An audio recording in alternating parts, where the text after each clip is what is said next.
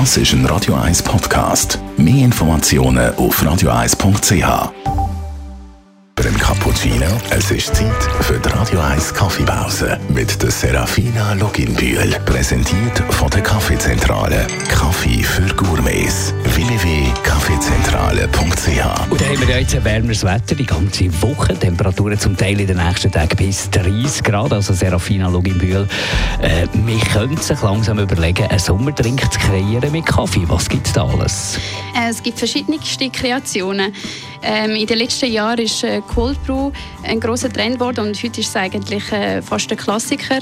Dann gibt es ähm, ein Getränk, das auf Cold Brew aufbaut, also Nitro Coffee und Coffee Cherry Eistee und ganz viele andere Varianten. Für alle, die, die nicht genau wissen, was Cold Brew genau für einen Kaffee ist, können wir da mal ein bisschen erklären. Mm, Das ist, wie der Name schon sagt, kalter Kaffee.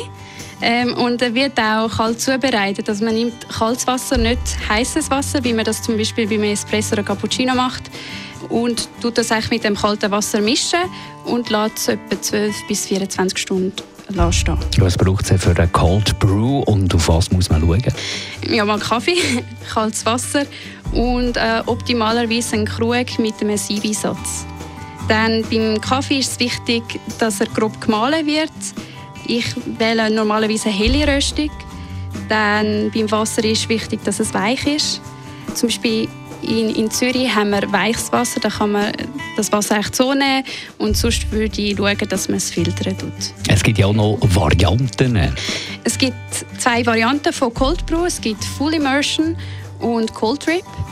Ähm, bei Full Immersion braucht es einfach kaltes Wasser und Kaffee und das lässt man 12 bis 24 Stunden stehen und dann tut man es sieben.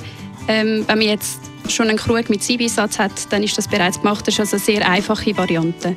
Ähm, Im Geschmack ist es bisschen kräftiger, intensiver und auch dickflüssiger als die zweite Variante. Ähm, die zweite Variante wäre der Cold Drip. Und dort äh, lässt man nicht den Kaffee und das Wasser gemischt stehen, sondern tut einfach das Wasser tröpfchenweise durch den Kaffee fließen. Die Radio 1 Kaffeepause, jeden Mittwoch nach der halben Zehn, ist präsentiert worden von der Kaffeezentrale. Kaffee für Gourmets. www.kaffeezentrale.ch